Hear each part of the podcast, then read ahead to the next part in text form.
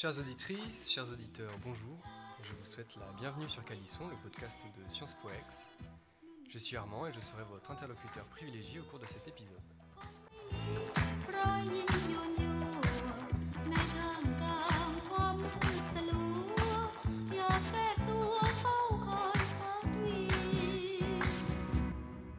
Je suivais il y a quelques jours la finale du tournoi des Six Nations, compétition de rugby disputée chaque année en février et mars par les équipes masculines d'Angleterre, d'Écosse, de France, du Pays de Galles, d'Irlande et d'Italie.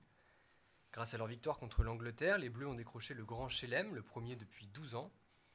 Cette victoire est une belle opportunité pour les sportifs français de faire rayonner leur pays à l'international. Et justement, le sport en France est marqué par une tradition sportive ancienne et par son rôle prépondérant dans l'organisation du sport moderne. Qu'il s'agisse du rétablissement des Jeux Olympiques par Pierre de Coubertin ou de la création de la Coupe du Monde de football par Jules Rimet, la France est une nation sportive. Ainsi, en 2021, 66% des Français de plus de 15 ans, soit un peu plus de 36 millions, ont pratiqué une activité physique. Et qui dit activité physique dit utilisation du corps. Dans le sport, le corps est un sujet omniprésent et nombreuses sont les polémiques en rapport avec celui-ci. Qu'il s'agisse de scandales liés à des violences sexistes et sexuelles, du rôle du sport dans l'idéalisation des corps et dans la fabrication de l'homme parfait, ou encore des logiques commerciales cherchant à transformer des sportifs renommés en produits publicitaires, le sport d'aujourd'hui interroge, questionne et cherche à obtenir des réponses. Et justement, pour répondre à tout cela, j'ai l'honneur et l'immense plaisir de recevoir Marion, Théo, Gontran, Yuri et Justine. Bonjour à vous. Bonjour. Marion, tu es responsable du pôle sport du bureau des sports donc de Sciences Po Ex. Et Théo, tu fais partie de la rédaction du média L'Exquip et tu es en charge de l'association sportive d'athlétisme. Vous êtes tous des sportifs euh, aguerris, on peut le dire, et vous portez ce sujet avec euh, passion. Alors, aujourd'hui, on est assez nombreux autour de cette table et euh, je sais que chacun a vraiment un rapport différent et très personnel au sport. Est-ce que vous pouvez chacun vous présenter et parler de votre rapport au sport? Ben, bonjour à tous mes auditeurs, Euh, je m'appelle Marion, je suis responsable du pôle sport du BDS de Sciences Po mais également Manitou euh, de l'équipe euh, féminine de volleyball. J'ai été en section sportive tout mon lycée et le sport est un sujet qui me tient particulièrement à cœur. Alors bonjour à tous, moi c'est Gontran. J'ai un rapport particulier avec le sport car de mes 12 à mes 16 ans j'ai été sportif de haut niveau euh, au football, dans le football. Je suis passé par le pôle espoir, euh, les sélections euh, régionales et l'équipe de France U14, U15 de foot. Et donc mon rapport au sport a toujours été très fort. Et je continue de faire du sport aujourd'hui, encore sur les terrains de foot de l'IEP ou à la salle. Bonjour à tous, moi c'est Justine.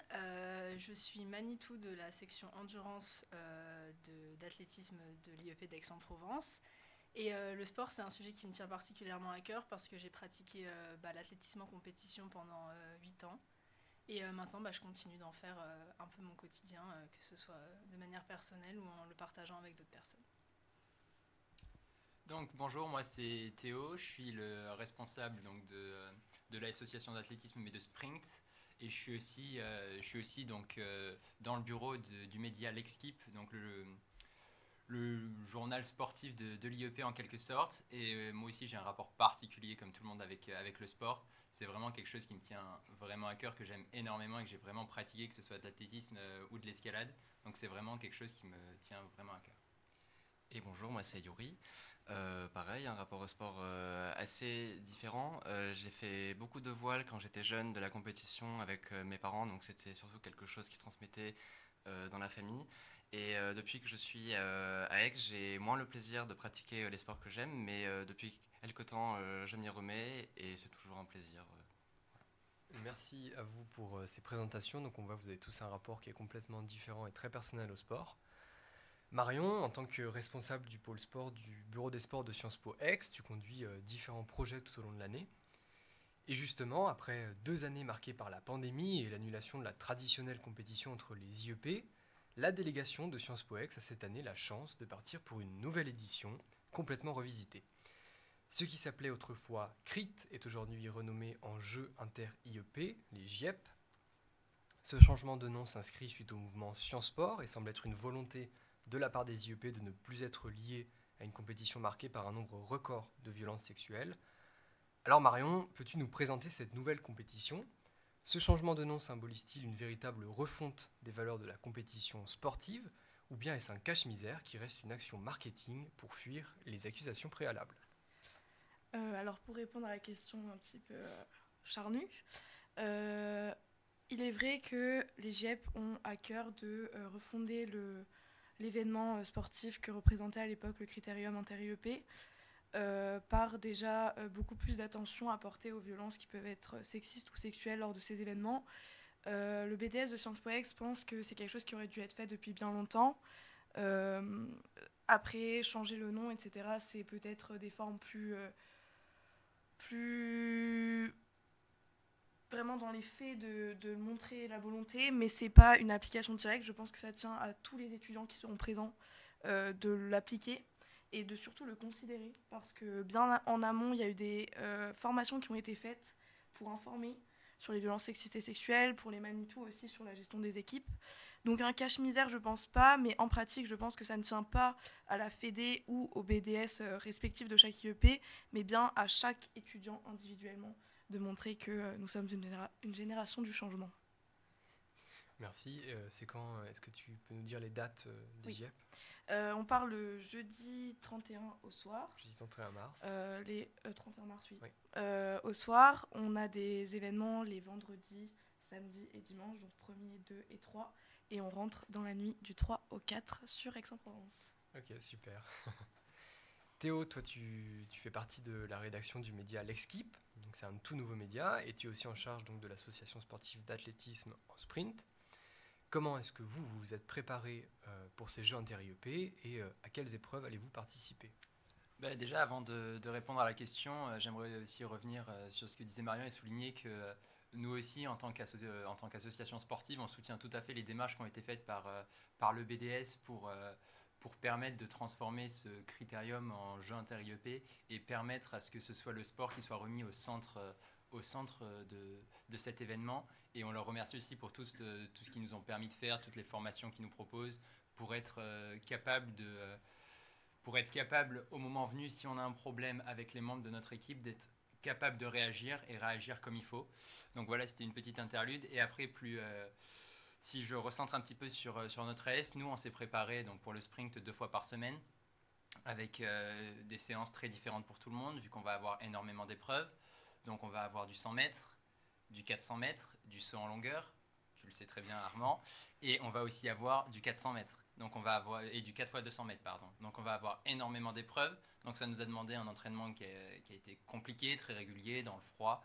Et on a eu des on a eu une association avec des étudiants qui étaient très très motivés. On a vu qu'ils avaient envie de progresser, envie d'atteindre un très bon niveau. Donc on est très euh, on est très serein pour euh, pour les, pour les jeux et puis euh, on s'est énormément entraîné donc euh, à force de, de tours de stade, de tours de piste donc on est relativement serein. Super, ok, merci. On voit que, bah, que cette compétition, c'est un gros événement dans l'année. Justement, Marion, donc, qui est au BDS, euh, est-ce que vous avez d'autres euh, projets futurs euh, au bureau des sports à Sciences Po? Pour la fin d'année, euh, on va d'abord avoir la soirée pré-GIEP qui se tiendra mardi soir, où on attend beaucoup de monde, mais notamment les équipes sportives qui euh, participent à motiver euh, la délègue euh, pour le futur événement.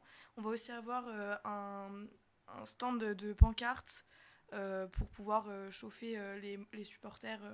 qui, enfin, les supporters entre équipes, parce que cette année, il n'y a pas de pack supporter qui part au jeu.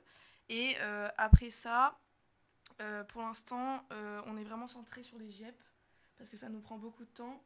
On essaie vraiment de désamorcer tous les problèmes qui pourraient être rencontrés ben, sur un événement quand même trois jours avec euh, 250 personnes.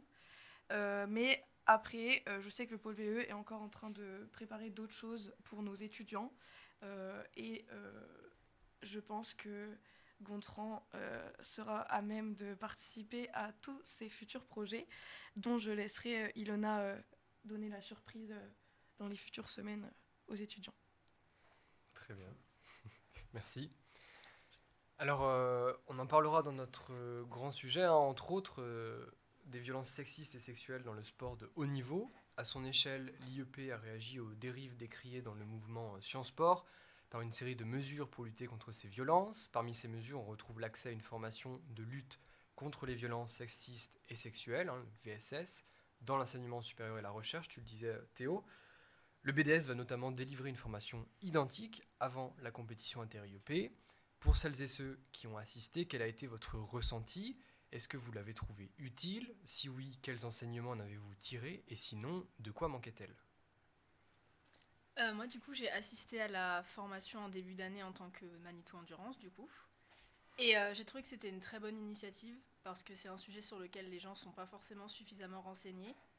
Et euh, il y avait euh, une grande partie théorique dans la formation qui, euh, qui consistait à nous apprendre ce qu'était vraiment une violence sexiste et sexuelle, ce qui pouvait être qualifié de violence ou non.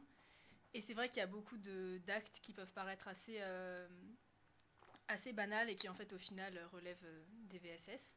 Donc ça c'était euh, c'était très intéressant. Après si j'avais une seule critique à formuler par rapport à cette euh, formation, ça aurait été peut-être le manque de, euh, de pratique dans la formation parce que c'est vrai qu'on nous a appris à identifier, savoir ce que c'était mais pas forcément à réagir. Dans le cas où on aurait quelqu'un qui viendrait nous voir et qui aurait été euh, victime de VSS, on ne sait pas exactement quoi leur dire, comment réagir exactement, comment les aider de manière euh, efficace. Mais sinon, au-delà de ça, je pense que c'est quand même un, bon début parce que dans tous les cas, ce genre de, formation, ça commence toujours par euh, l'éducation, renseigner les gens sur le sujet. Et je pense que c'est un bon début et une bonne base de se baser sur ce genre de formation. Ouais, tout à fait. euh, je pense qu'on prend réellement conscience d'un problème seulement quand on y est confronté, et euh, notamment pour les violences euh, sexistes et sexuelles. On n'est peut-être pas assez sensibilisé si on n'a jamais été victime de, ces VSS. Et ces formations sont justement le premier pas pour faire prendre conscience à, des étudiants ou à, d'autres personnes que, que ça existe et qu'il faut en prendre compte et que elles sont inacceptables dans, dans le monde dans lequel on vit aujourd'hui. Un, après, c'est un, un premier pas, ces formations sont un premier pas, mais je pense qu'il faut encore, je pense qu'il faille faire plus d'efforts encore euh, et aller dans ce sens en tout cas, euh, dans, le sens de ces formations.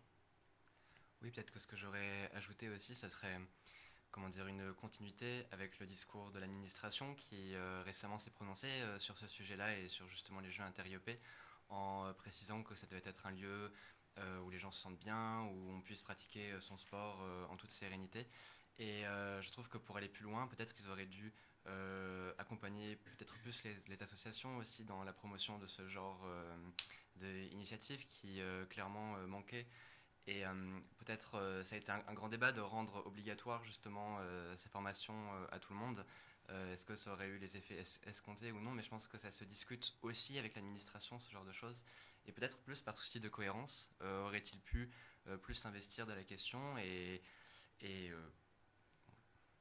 et voilà, je pense que ça, ça manquait un petit peu ouais. de ce point de vue-là. Parce qu'on voit que c'est une initiative qui est, qui est toujours bienvenue. Après ces premières entrées en matière, je crois que l'on peut pénétrer dans le cœur de ce qui va être notre sujet, le grand thème de cette émission, le corps et le sport. ในจิตเธอ เมื่อยามหลับฝัน ขอให้ฉันพบเธอที่นี่บุญระเริงเมื่อยามราตรี ตามมโหรีของมวลเทวาฝันดีเถอะนะ Ces deux notions sont, vous vous en doutez, intimement liées. Évidemment, on va aborder pas mal de sujets en rapport avec tout ça, mais d'abord, j'ai envie qu'on discute du rôle du sport dans la construction du corps idéal. Aujourd'hui, je peux dire sans trop m'avancer qu'on vit dans une société qui idéalise un certain type de corps. L'homme doit être musclé et grand, tandis que la femme doit être fine. Face à cette volonté de construction de corps formatés, certaines initiatives de la part d'associations ou plus rarement d'entreprises sont réalisées. Elles privilégient des corps différents, aux formes multiples aux corpulences plurielles. Ces mouvements, s'ils prennent chaque année un peu plus d'ampleur, sur les réseaux sociaux notamment, restent encore aujourd'hui minoritaires. Alors, qui blâmer Les mannequins, les publicitaires, la société elle-même Et quel est le rôle du sport dans cette construction d'un corps idéal? Alors déjà, cette définition euh, du corps idéal, euh, au-delà du sport, il y a aussi évidemment un, rapport euh, très géographique à prendre en compte. Évidemment que vous soyez en Occident ou en Asie, ce ne sera absolument pas les mêmes références, ce qui est tout à fait important, même dans la pratique des sports qui varient énormément d'une région à d'une autre. Et ce que je trouve assez fou, c'est que quand même, dans les sports, j'ai l'impression qu'on va absolument pas rechercher la même beauté du corps. Par exemple, euh, quand on pose la question à un danseur euh, de classique, euh, ce qu'il va chercher, ce sont les muscles très peu apparents, une finesse du corps. Il y a quelques exceptions, comme Hugo Marchand, par exemple, qui est un des seuls danseurs de l'Opéra Paris qui est plus musclé, hein, un, peu plus, gros. mais qui est une exception vraiment si on compare la norme. Bah, tandis que par exemple dans la voile, sport que j'ai pu pratiquer, on va euh, rechercher euh, justement euh, quelqu'un qui va être très très grand, avec quand même une musculature assez développée. Et il y a vraiment ces formes de beauté un, peu partout qu'on peut trouver. Donc je pense que vraiment aussi, suivant dans quel sport et quelle euh, géographie on se place, vraiment la, définition va changer. Mais il est clair qu'il y a quand même un schéma type du sportif beau qui en sort. Et Théo, si tu veux rebondir peut-être. Oui, oui, oui, ben, je suis assez d'accord avec Yuri qu'il y a cette importance géographique et je pense qu'il y a aussi, qu'on le veuille ou non, une importance historique et il y a un certain retard qui a été pris par les organisations ou par les fédérations parce que malheureusement, euh, historiquement parlant, ce qu'on ne peut pas nier, c'est qu'à l'origine, euh, si on prend le, le sport, euh, sera relié aux Jeux Olympiques et les Jeux Olympiques, c'est c'est le, le mythe de la, de la Grèce antique un petit peu qui a été remis au goût du jour par, euh, par Pierre de Coubertin. Et donc même quand on remonte dans l'histoire des, des Jeux Olympiques, quand on remonte en 1936 par exemple euh, à, Berlin, on est déjà dans l'idéalisation des corps avec la lutte de Jesse Owens qui va être euh, sur le 100 mètres ou à la longueur, qui va être euh, l'afro-américain noir assez banal, qui va être face à... face à, au cliché allemand euh, de, je crois que c'est Lutz Lang, qui va, être, qui va être là, qui va être beaucoup plus musclé, qui va être mis en avant par euh, donc le, régime, euh, le régime nazi, mais aussi par l'organisation des Jeux Olympiques, qui va être mise en avant par cette organisation. Et donc je pense qu'en fait, les organisations et les fédérations ont toujours eu un retard assez important dans ce domaine et que ça commence aujourd'hui un petit peu à se démocratiser, ce rapport au corps qui est un petit peu plus, qui doit être normalisé. Et je pense que c'est en cours, mais c'est encore un processus qui est très long et il y a un certain retard de, leur part. Pour, revenir euh, à la question initiale, qui, blâmer? Je pense pas qu'il faille blâmer euh, qui que ce soit. En réalité, euh, dans le monde du sport professionnel, ça a toujours été comme, ça, parce qu'il y a des enjeux derrière, financiers notamment. Mais dans le monde de- du sport amateur, je ne pense pas qu'il y ait de réelle idéalisation euh, d'un corps parfait. Au contraire, tous les, corps sont, acceptés, je pense, dans le, sport amateur. Et au contraire, encore une fois, le- les amateurs peuvent, euh, quelle que soit leur morphologie, euh, pratiquer un sport dans une association de leur ville. Marion, est-ce que tu es d'accord avec ça? Je vais rebondir parce que j'ai été du coup en section sportive au lycée et euh, au volet, faire 1m50 et euh, être un peu en forme, c'est pas très euh, recommandé. Donc moi, quand j'ai été sélectionnée, ça a été un peu sur un coup du hasard parce qu'en fait, je n'ai pas passé les tests physiques de la section sportive.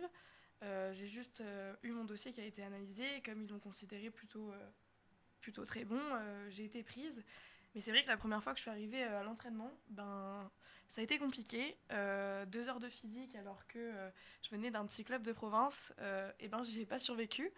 Mais je pense que au-delà de ça, un joueur qui n'a pas les qualités physiques requises, au dé- comme on pourrait l'imaginer, peut développer d'autres qualités. Et j'ai notamment réussi à développer un service plutôt agressif, puisque à plusieurs mètres du filet. Euh, mes ballons n'avaient pas besoin euh, d'une hauteur d'un mètre 80. Et donc, euh, j'ai réussi à me faire une place dans mon équipe, malgré des caractères physiques au début pas forcément privilégiés dans ma pratique sportive. Donc, je pense que tout le monde est un peu à blâmer parce que la société impose des critères, mais les sportifs s'y conforment et euh, n'essayent pas de les surmonter. Alors que je pense que on peut euh, tout à fait euh, exceller dans une, dans une discipline en développant euh, des, des qualités plus singulières par rapport à des joueurs qui ont des qualités peut-être plus, plus communes, mais finalement très banales et qui ne surprennent pas l'adversaire. On voit que vous avez tous des avis qui sont quand même différents sur justement cet idéal du corps. Maintenant, on va dériver sur un autre sujet, c'est celui des violences sexuelles et sexistes dans le sport, notamment de haut niveau. On a la patineuse artistique française Sarah Abitbol qui a dénoncé en 2020 les viols et les agressions sexuelles qu'elle a subies par son entraîneur alors qu'elle était âgée de 15 à 17 ans au début des années 90. À la suite de ces révélations, hein, qui s'inscrivent dans un mouvement qui est plus large, qui est celui de MeToo, on a la ministre chargée des Sports, Oksana Maracineanu, qui a mis en place une cellule dédiée aux violences sexuelles dans le sport. Les clubs, et plus précisément les clubs de sport de haut niveau, sont de petits milieux, hein, il faut le rappeler, où tout le monde se connaît. En conséquence, nombreux sont les jeunes à ne pas oser parler par peur de tout perdre, leur entraîneur, leur club, leur carrière. Alors, comment libérer la parole des jeunes victimes de violences sexistes et sexuelles dans le sport de haut niveau quand ces derniers peuvent tout perdre du jour au lendemain? Euh, du coup, euh, bah, concernant cette question, euh, je pense que le, mieux à faire, mais encore une fois, c'est quelque chose qui théoriquement serait le mieux à faire, mais en pratique euh, est assez compliqué à mettre en place. Mais ce serait de briser ce monopole en fait que l'entraîneur sportif a sur euh, ses athlètes, parce que qu'on prenne n'importe quel sport, que ce soit de la danse, au volet, ou enfin c'est surtout les sports individuels en fait. Donc le patinage artistique, la danse, l'athlétisme, le tennis, ce genre de choses. Il y a toujours effectivement une sorte d'énorme hiérarchisation où en fait l'entraîneur a l'ascendant sur son athlète et en fait l'athlète ne dépend que euh, de lui puisque le- il le connaît depuis qu'il commence le sport à l'âge de 5 ans jusqu'à ce qu'il euh, arrête en fait euh, définitivement. Et en fait ce serait en brisant ce monopole que le- l'entraîneur a sur son athlète qu'on pourrait réussir à libérer la parole parce que si l'athlète avait différentes personnes à qui se référer, s'il avait un problème avec un d'entre eux, ce serait plus facile pour lui de pouvoir en parler, etc. Alors qu'en ne dépendant que d'une seule personne, forcément, on peut comprendre que la personne ne veuille pas prendre le risque de perdre sa carrière, euh, sa renommée, etc. Juste, entre guillemets, en, dé- en dénonçant euh, les violences qu'il a subies. Donc Oui. voilà, il faudrait briser ce, ce monopole. Et puis la peur ne devrait pas être du côté de- du sportif, mais euh, au contraire de l'entraîneur. C'est c'est lui qui devrait avoir peur de perdre son poste et euh, de ne plus pouvoir entraîner et d'aller derrière les barreaux. C'est pas au sportif qui a fait des sacrifices euh, toute euh, sa, son enfance et euh, qui continue d'en faire. C'est pas à lui d'avoir peur aujourd'hui de dénoncer des, faits ainsi et de, de perdre du jour au lendemain tous ses rêves d'enfant. Et sur ce point, vraiment de l'influence des entraîneurs, justement, avant la mission ministérielle dont tu parlais en 2020, il y avait déjà une, une mission lancée, pardon, une commission nationale qui avait été lancée, justement pour évaluer l'impact de ces pratiques violentes sur euh, les sportifs, euh, surtout dans les clubs amateurs et les fédérations sportives. Et ça s'étendait du coup sur l'ensemble du territoire euh, français métropolitain, mais aussi euh, en dehors. Et euh, il avait été euh, noté que 9 violences déjà sur 10 sont sexuelles, parce que ça traitait de toutes les formes de violence qu'on pouvait euh, y recenser. 8 sur 10 de ces violences étaient sur des filles.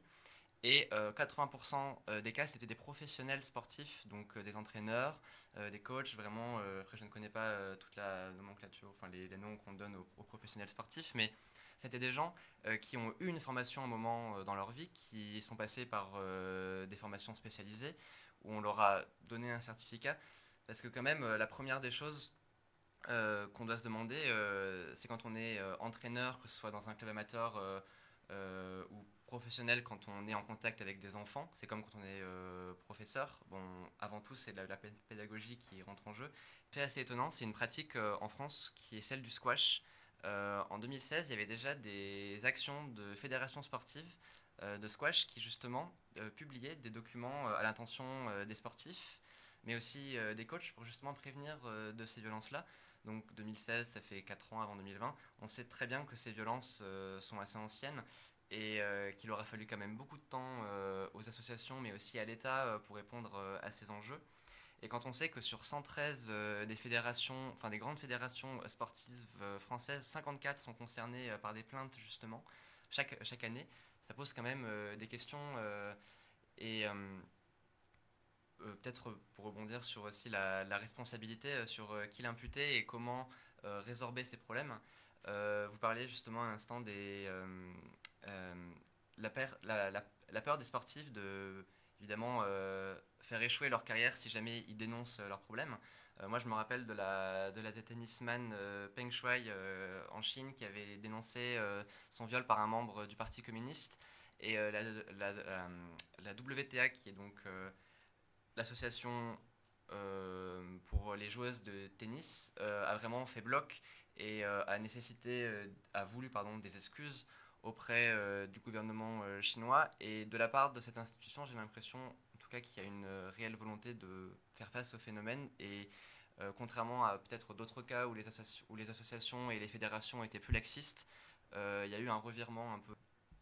Oui, oui, oui, je suis assez d'accord sur ce que disait Yuri sur, sur l'athlète Peng, Peng Shuai. Après, j'aimerais aussi rajouter qu'il y a eu une réaction donc, de la WTA, donc de l'association de tennis féminine, qui a aussi interdit tous ces masters ou tous ces tournois en Chine, mais que euh, l'ATP, donc euh, la ligue masculine, a par contre décidé de laisser tous ces tournois quand même en Chine.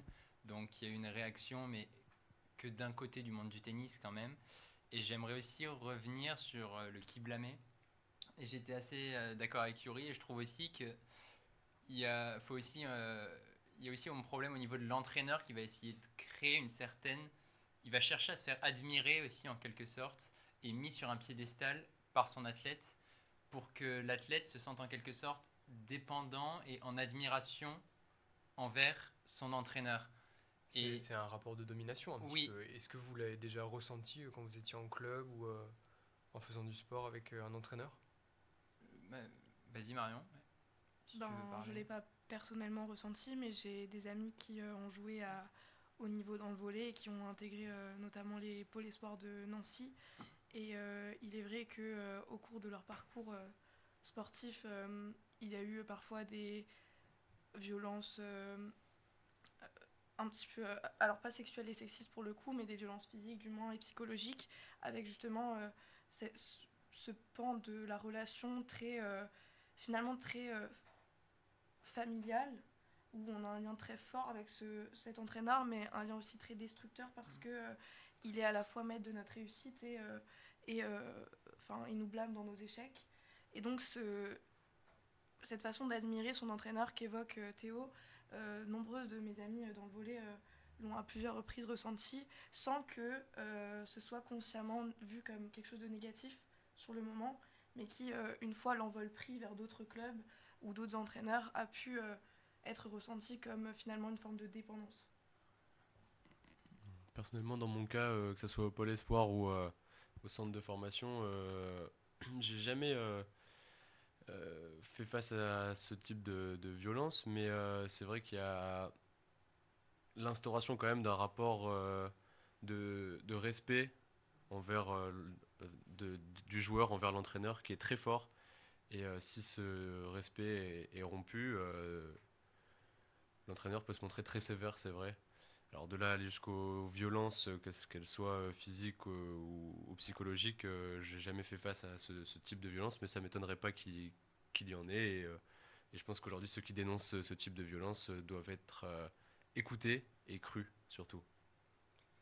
Alors, un autre sujet auquel on pense quand on lit les notions de sport et de corps, c'est celui de la publicité. Dans de nombreuses publicités, les entreprises vont utiliser des sportifs mondialement connus, reconnus, pour promouvoir un produit ou un service. Ces annonces représentent pour les sportifs une source de rémunération importante et une visibilité non négligeable. Mais signer un contrat avec des publicitaires, c'est prendre le risque de perdre le contrôle de son image et peut-être de son corps, en ce qu'il va être utilisé, réutilisé et probablement sursollicité. Alors, cette machine à profit va-t-elle trop loin ou s'inscrit-elle simplement dans une logique commerciale traditionnelle? Vendre son corps, ou tout du moins son image, a-t-il un prix? Je pense euh, que c'est une logique commerciale traditionnelle. C'est-à-dire que si les marques euh, réitèrent leur euh, campagne publicitaire avec les mêmes euh, joueurs, les mêmes euh, sportifs, c'est qu'à un moment ça marche et qu'il y a des, retom- des retombées économiques derrière.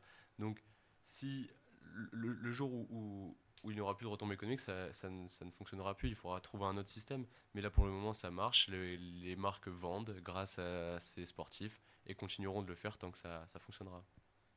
Après, je suis d'accord avec Gontran, mais je nuancerai quand même. On a vu euh, bah, tout récemment, euh, je crois que c'était il y a deux jours, Kylian Mbappé qui a décidé euh, de ne pas remplir ses missions de sponsoring des sponsors de l'équipe de France parce que il estimait que ces sponsors euh, ne correspondaient pas à... Si, si tu me permets, je pense que s'il lâche un ou deux sponsors, ça va pas le ruiner. Oui, oui, oui, évidemment, mais là c'était les sponsors de l'équipe de France, c'était pas vraiment les siens, et c'était dans le sens où il estimait que ça n'adhérait plus à, sa, plus à, plus à ses, ses valeurs, dans le sens où tout ce qui était Coca-Cola et tout ça ne prenait pas ce qu'il voulait défendre. Donc, euh, ce que je veux montrer là, c'est qu'en fait, même si le sportif restera toujours quand même euh, mis en valeur dans, dans les pubs ou dans les campagnes commerciales, les sportifs peuvent maintenant commencer aussi à choisir un petit peu comment ils décident de mettre leur, euh, leur corps, leur image euh, dans les médias et quelle image ils souhaitent donner. On peut commencer, les sportifs reprennent à, commencent à reprendre un petit peu la main à partir du moment où ils ont une certaine notoriété. Ça, euh, Par- partiellement, oui, mais pour, le- pour le même prix en tout cas. Je pense qu'ils perdront jamais ce, ils perdront Financièrement. d'argent. Financièrement parlant, je suis d'accord. Ils continueront d'en faire, que ce soit d'autres partenariats, ils continueront de, de gagner autant d'argent, voire plus avec le temps, euh, sur ces partenariats euh, avec les marques.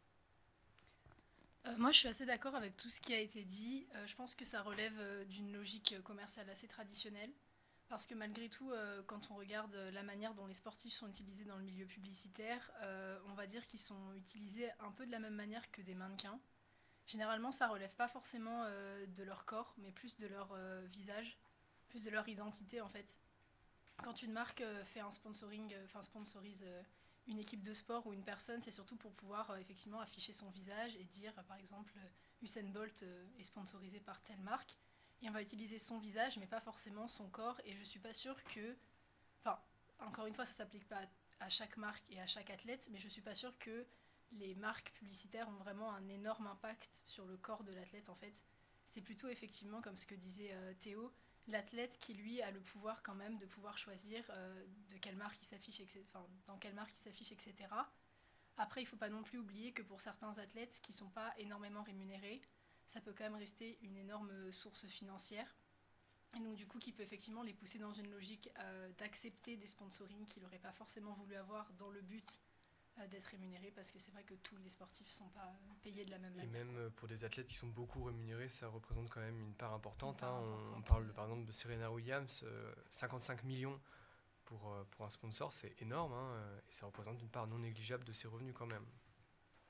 Euh, Je voulais juste rebondir parce que oui, je suis plutôt d'accord du coup avec Justine euh, en ce qui concerne euh, la publicité euh, qui utilise les sportifs. Euh, effectivement, je pense que ça en utilise vachement le nom plutôt que les corps, contrairement aux mannequins qui euh, parfois sont euh, en fait inconnus au niveau de leur nom ou de leurs euh, exploits et dont on favorise vraiment la projection du corps dans son ensemble, alors que pour la plupart des sportifs, c'est vrai qu'on met vachement leur tête, leur maillot, leur nom simplement.